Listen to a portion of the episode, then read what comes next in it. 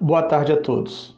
Pessoal, é, essa semana nós estávamos, né, no final do ano, nós estávamos no debate é, psicanalítico e é interessante a gente observar como alguns conceitos eles são ainda é, desconhecidos, mesmo dentro de grupos de estudo psicanalítico, né? grupos já avançados, pessoas que já se pressupõem é, psicanalistas. E é interessante a gente observar que a psicanálise ela não é de uma formação é, é, é, de uma formação que a gente pode dar como finita, né? uma, for, uma formação que se acaba a partir da a, a obtenção de um certificado, de um diploma ou de qualquer coisa nesse sentido. A formação psicanalítica ela se dá é, dentro de um processo é, é, continuado, dentro de um processo que não se acaba, dentro de um processo que não se termina exatamente por conta da complexidade daquilo que é ser psicanalista e daquilo que é compreender a psicanálise. Se a própria psicanálise está o tempo todo se questionando, o tempo todo se criticando, né, e se reinventando, se remodelando, então pensar né, que ao estudar determinado tempo, determinado livro, determinado autor é, é o suficiente para ser psicanalista, isso é um equívoco, tá? E, e, e, é muito comum a gente observar esses equívocos é, nos seminários, nos congressos, né? a partir dos debates que se levantam, das coisas que se falam. É, entre, esses, entre esses equívocos, eu queria trabalhar aqui dois, que é a questão dos símbolos, né? entender a questão dos símbolos é, dentro da psicanálise. É, é, claro que, que a psicanálise trabalhou pouco a questão dos símbolos, isso é, isso é uma leitura muito mais intensa dentro da psicologia junguiana, né? O próprio Jung vai escrever um livro sobre isso, o homem e seus símbolos, e dentro da antropologia, a partir de Claude Lévi-Strauss diversos outros antropólogos que estudaram a questão dos símbolos, né?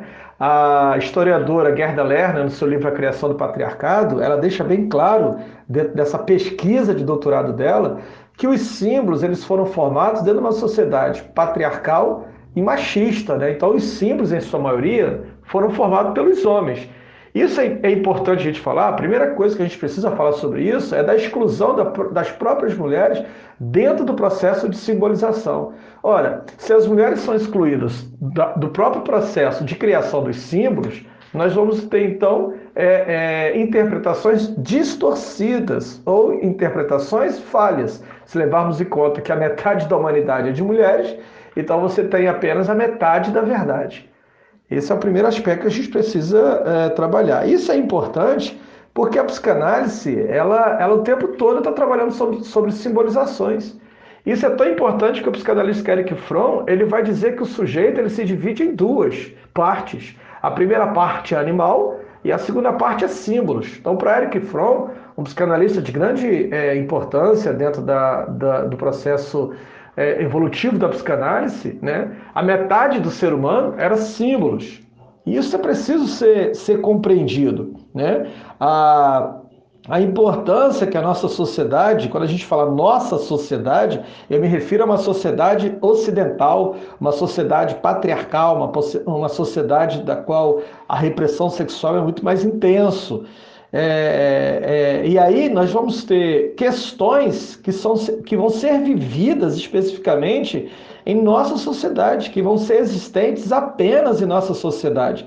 Né? É, questões como, por exemplo, uh, que se transformam em símbolos como as representações, as fantasias, as práticas, os valores, preconceitos referentes ao corpo, casamento, família, casa, infância, adolescência, velhice, amor, prazer, culpa, né? a codificação dos interditos, as permissões, tudo isso vai formando símbolos e símbolos que vão fortalecer instituições principalmente instituições como o casamento né, e a família, o casamento monogâmico e a família. Né? Não que em outras sociedades, no passado, não tenha havido casamento, não tenha havido família, mas a forma, o conteúdo, o sentido, a função que nós lidamos em nossa sociedade, ela é única.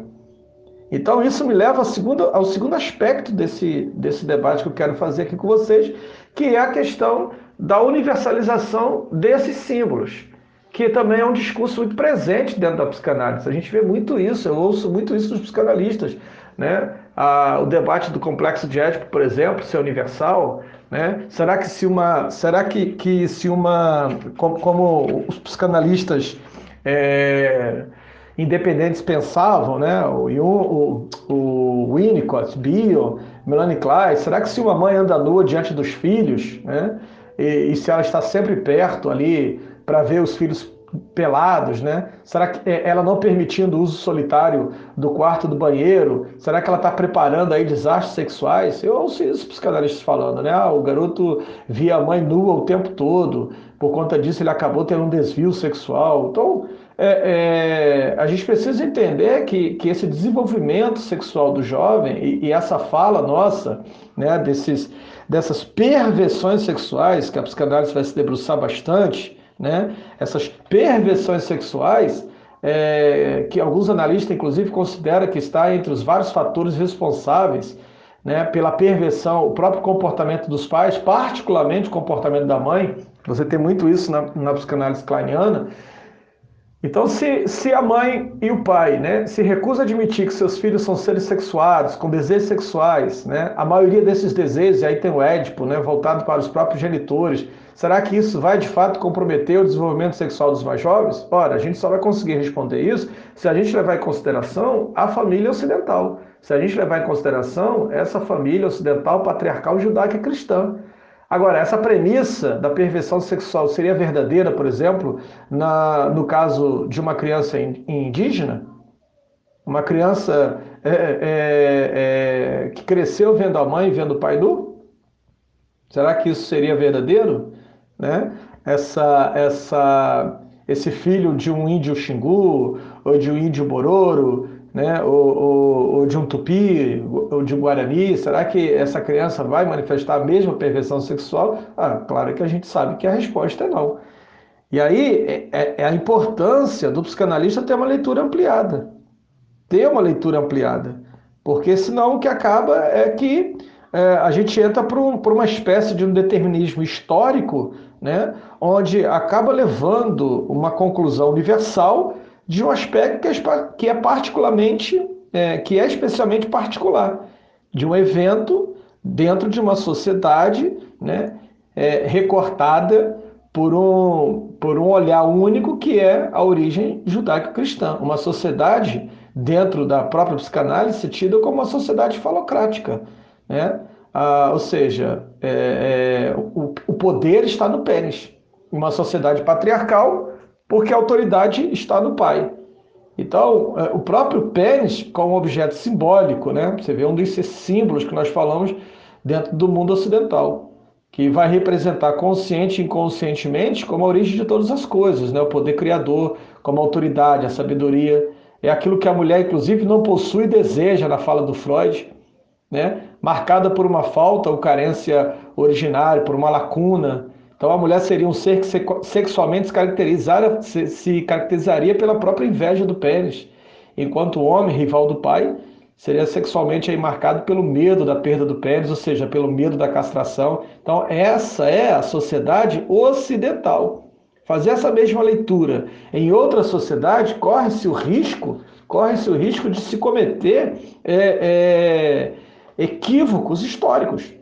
Até porque em outras sociedades o que nós vamos ver não é a inveja do pênis, mas a inveja do útero, como eu já falei em áudios anteriores, né? Em áudios anteriores. Então a, a, a, a gente precisa, como psicanalista, estar atento a esse, a, estar atento a essas a, a, essas especificidades, entendeu? É, o próprio termo sexo, por exemplo, durante muito tempo se referia uh, exclusivamente às mulheres. Até porque essas não tinham sexo, elas eram sexo. Por isso mesmo, dentro da teologia, elas eram figuras por excelência do mal. Eu falei isso no áudio anterior sobre a serpente no paraíso, que simboliza a sexualidade feminina livre, e a Eva. No momento que a mulher, a Eva, passa a ter contato com a sexualidade livre dela, ou seja, com a serpente do paraíso, ela passa então a, ter, a ser o significante de mal, ela passa a ser o pecado, ela passa a ser aquilo que, que introduz a morte. Então você vê que, que quando a gente estuda a questão do sexo, as mulheres na teologia antiga, elas eram o sexo, elas eram a serpente figuras por excelência do mal, da busca desenfreada do prazer, daquilo que amolece o corpo e o espírito dos homens guerreiros, como vão dizer os gregos. Por isso mesmo precisavam ser controladas, punidas, vigiadas de todas as maneiras.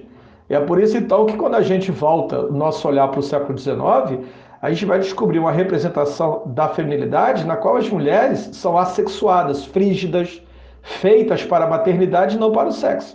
A ponto, inclusive, de haver necessidade de médicos e sexólogos para lhe ensinar sobre o sexo. Um grandes, uma das duas maiores invenções do fim do século XIX foi exatamente a psicanálise, que vai estudar sobre essa, essa, essa assexuação feminina, e os vibradores sexuais. Quer dizer, o vibrador e a psicanálise surgem a partir do mesmo, do mesmo ponto, do mesmo prisma de questão que era a necessidade de ensinar as mulheres né, sobre a, a questão do sexo. E a própria questão do sexo também é interessante, porque a própria psicanálise, que no início surge dentro de um contexto é, é, muito bacana, dentro de um contexto onde Freud vai perceber a, a energia, né, a pulsão sexual, ou seja, a libido, é, como, é, é, é, como não a causa das doenças, né? como se pensava, por isso precisava haver controle, mas o inverso disso, né? a repressão da libido, que seria as causas das, das doenças, isso é o primeiro Freud. Mesmo Freud, né, um homem estudioso, um homem de muita letra, um homem de muita leitura, um homem que revolucionou toda a história da sexualidade, mesmo ele acabou incorrendo no conservadorismo. Quando você lê os dois Freuds, né, o Freud do mal-estar da civilização e o Freud dos três ensaios da tríade da sexualidade, você vê que são dois Freuds diferentes. Porque nos três ensaios da tríade da sexualidade, Freud vai é, mostrar que a causa das doenças e dos distúrbios psíquicos, dos distúrbios físicos, não era a sexualidade, não era a libido, não era a pulsão sexual, mas era o, o, a repressão dessa libido. Mas no mal-estar da civilização, né, já uma obra já mais, mais tardia, Freud vai concluir é, é, que, que para o bem da humanidade e para a ordem social, né, é, não se podia eliminar toda a repressão. Ou seja, nos três ensaios da teoria sexual, ele vai dizer que é a repressão sexual que vai produzir adoecimento. Já no mal-estar da civilização, ele vai chegar à conclusão de que era preciso que houvesse alguma repressão, de que era preciso que houvesse aí alguma coisa que controlasse a sexualidade devido, principalmente a sexualidade feminina, dado o caráter agressivo e destrutivo das pulsões sexuais conflitantes. Que embora fosse necessário diminuir a ignorância e os preconceitos sexuais, né? Para o bem da humanidade, eu acho interessante essa fala dele, que é uma fala evocativa, né? Para o bem da humanidade, para a ordem social, era preciso então deixar alguma, né, alguma repressão ali presente. Isso vai suscitar diversas críticas. O próprio Lacan vai trazer uma crítica intensa sobre isso, porque a psicanálise, a partir desse escrito de Freud, acaba se tornando uma espécie também de mais uma fonte de repressão sexual. Porque, por um lado, é, ela abandona os afetos e sentimentos sexuais para ficar apenas com as suas representações, ou seja, ela passou do que sentimos e fazemos para o que pensamos sobre o que sentimos e fazemos, e aí ela acaba caindo dentro de um intelectualismo. E por outro lado, é, a psicanálise imaginou-se capaz de liberar as pessoas porque eles permitiam exprimir o sexo em fantasia. E aí, na fantasia, não havia limites nem interdições para a fantasia, para fantasiar. Mas não permitia essa mesma liberdade na realidade, naquilo que Freud vai chamar de princípio de prazer princípio de realidade.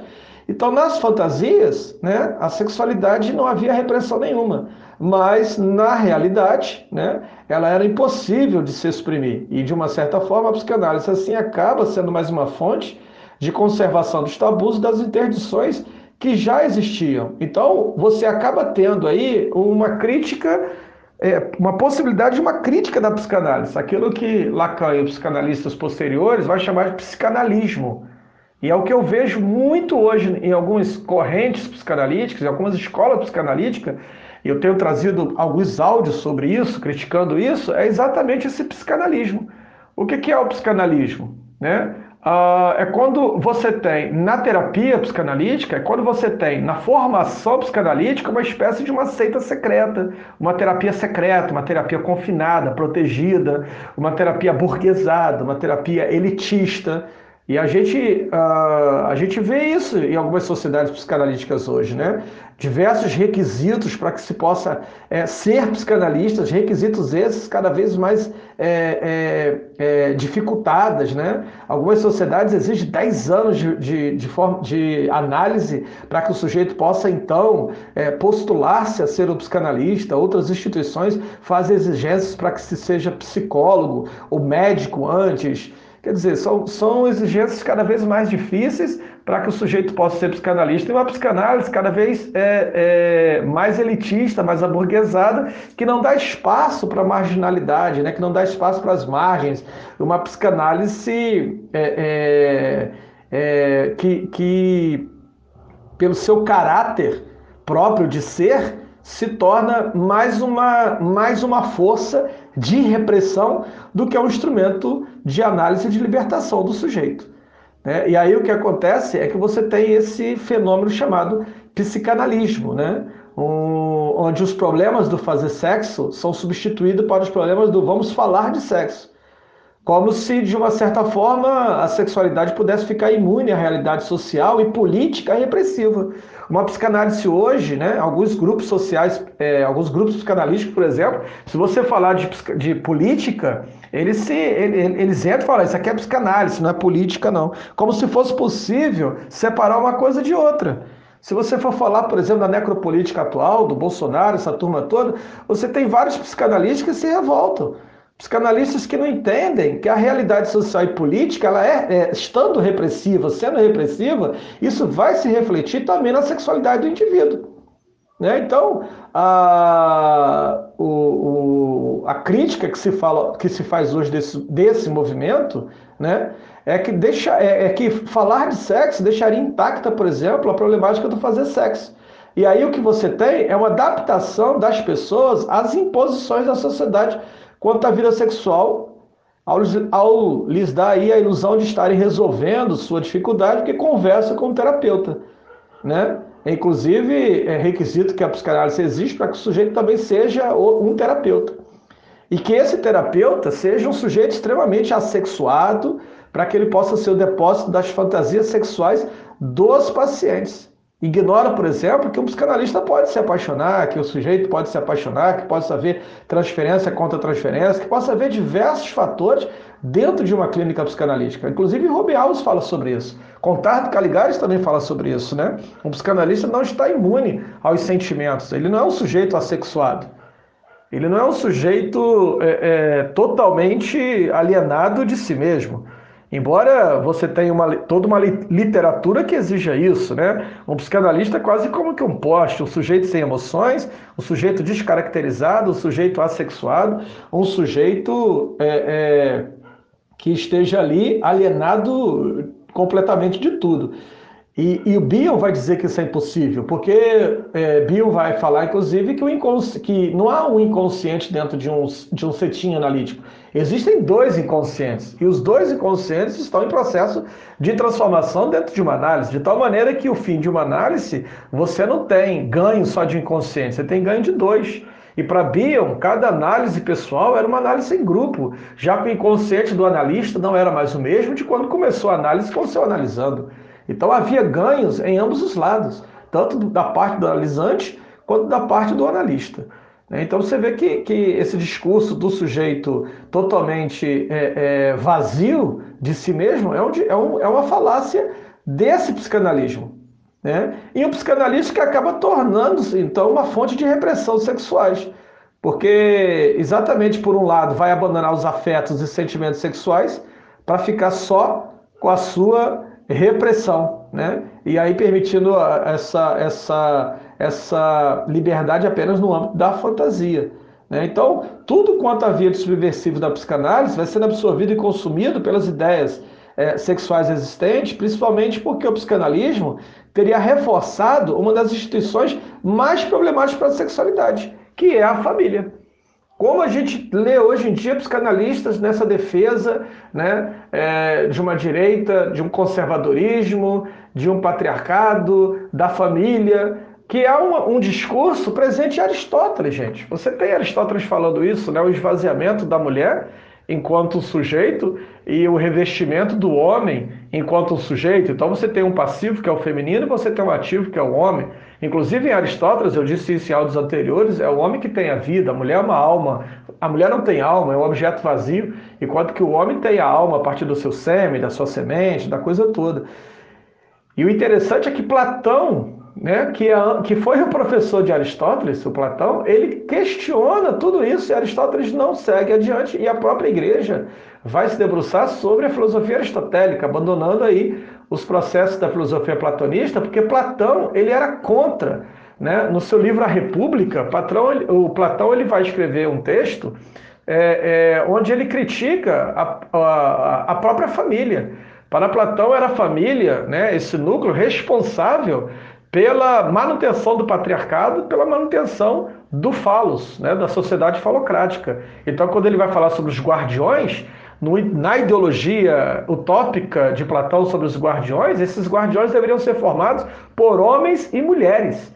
E esses homens e mulheres deveriam abandonar esse processo de família, onde você tem uma hierarquia presente, onde você tem uma, uma espécie de, de figuras é, é, hierárquica, né? o pai, a mãe e os filhos, ah, para que houvesse os guardiões, esses homens e mulheres deveriam então se retirar de suas famílias para que houvesse entre eles dois igualdade. Homens e mulheres deveriam ter o mesmo processo de igualdade.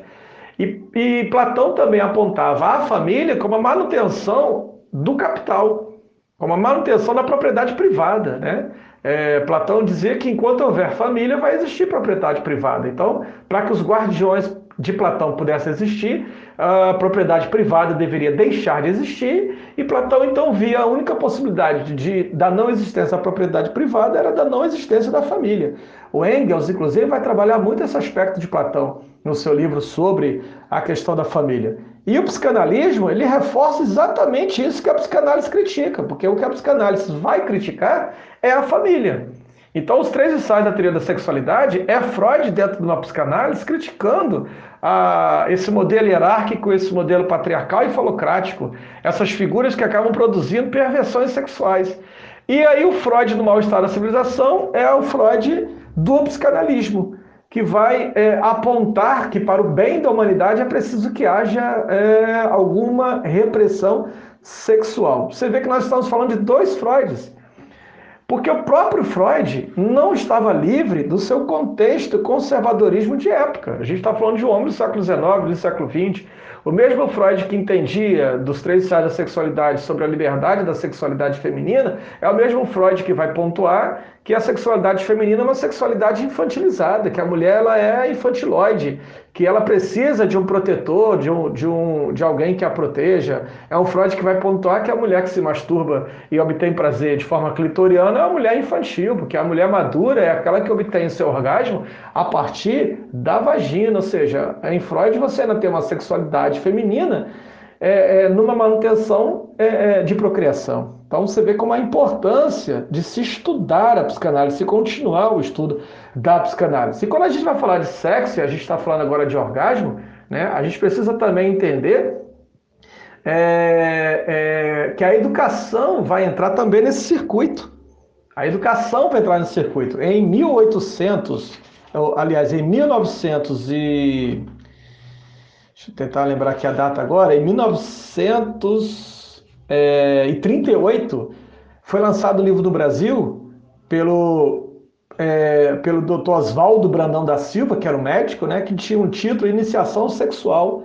E aí o subtítulo vinha Educacional. E entre é, parênteses vinha escrito assim: Leitura Reservada.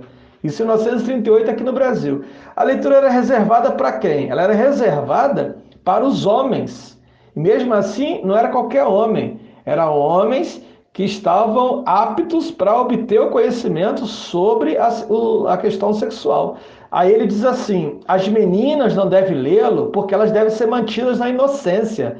As mulheres devem ser iniciadas no sexo apenas por seus maridos, né? É, e, e, antes do casamento elas devem ser castas e, e virgens. Dizer, é o primeiro livro sobre sexualidade no Brasil em 1938, livro do Dr. Oswaldo Brandão da Silva, já é um livro que vem separando né, a homens e mulheres. Então, quando se fala sobre sexualidade e educação, por que é tão complexo falar de educação sexual no Brasil?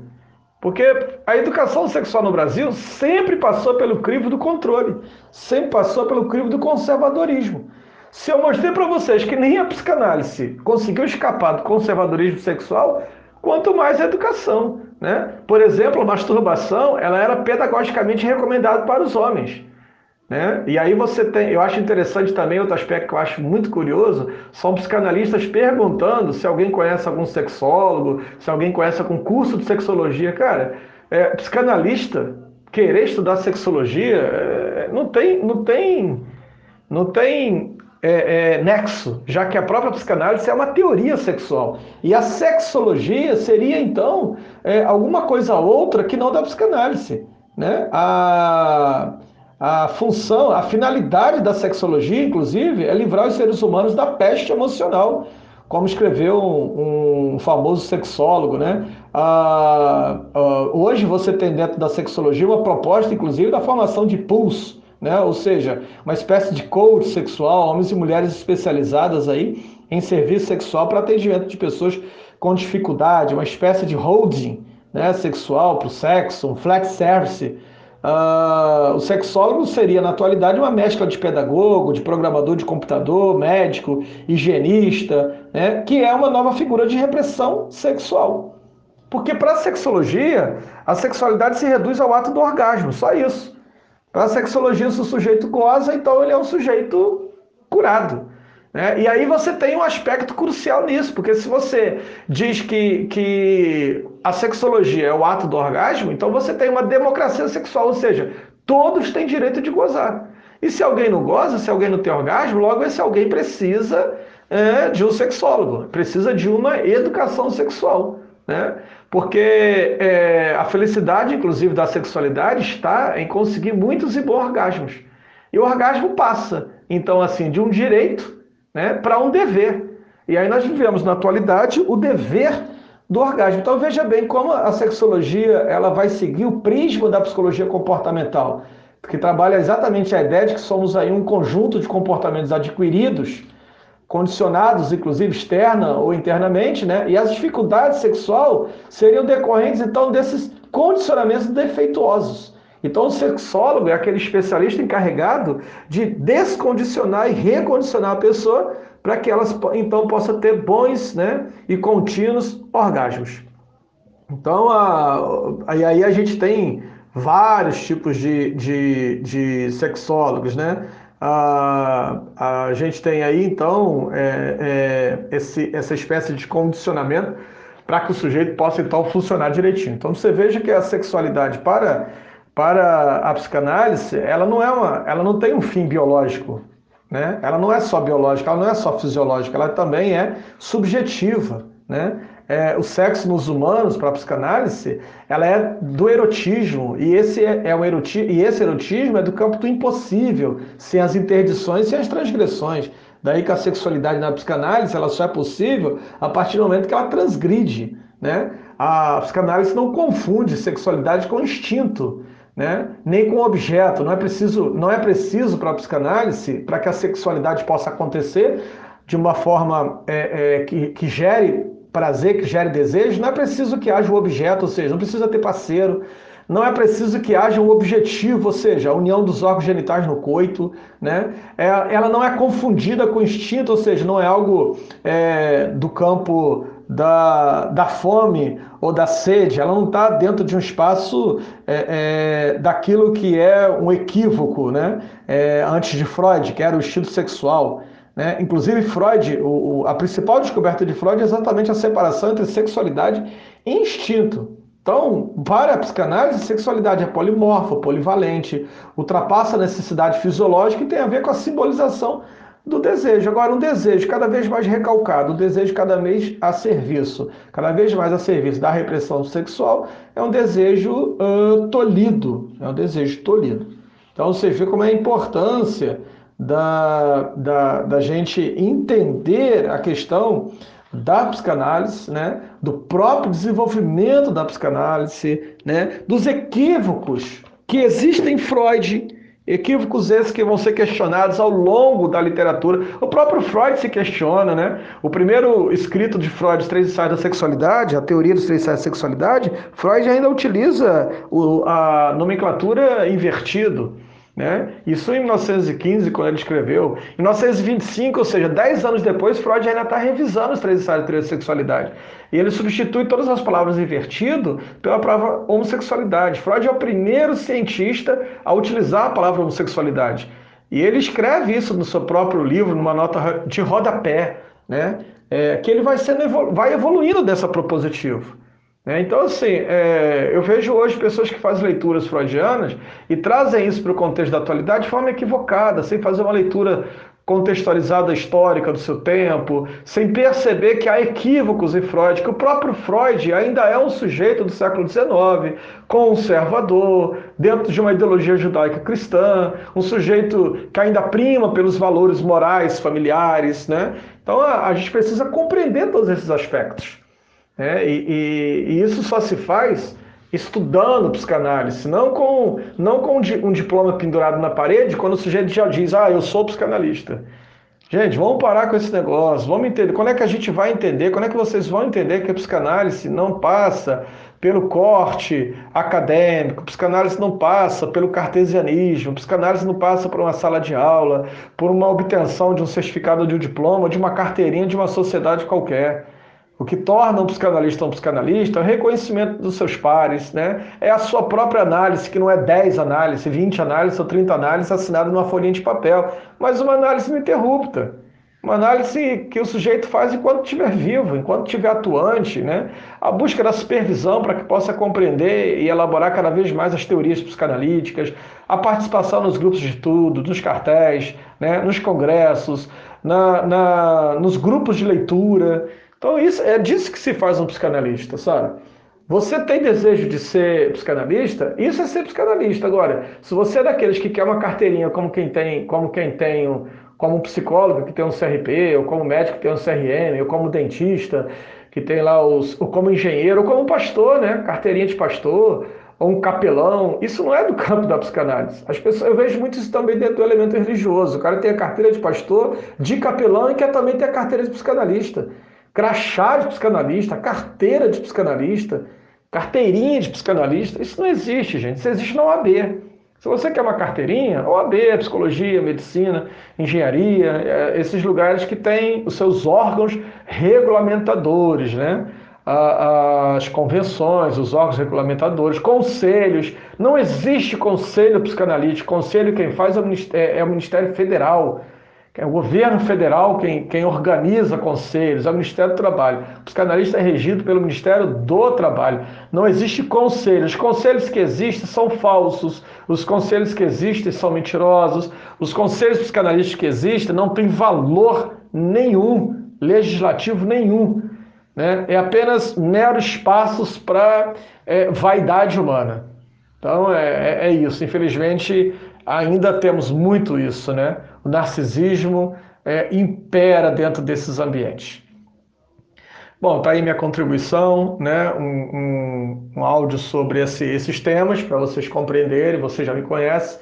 Eu sou Jairo Carioca, sou psicanalista aqui no Rio de Janeiro, né? É, coordenador do Instituto de Psicanálise aqui em Campo Grande e também pesquisador né, no Laboratório de Educação, Gênero e Sexualidades da Universidade Federal Rural do Rio de Janeiro. Um abraço e obrigado por ouvirem este áudio.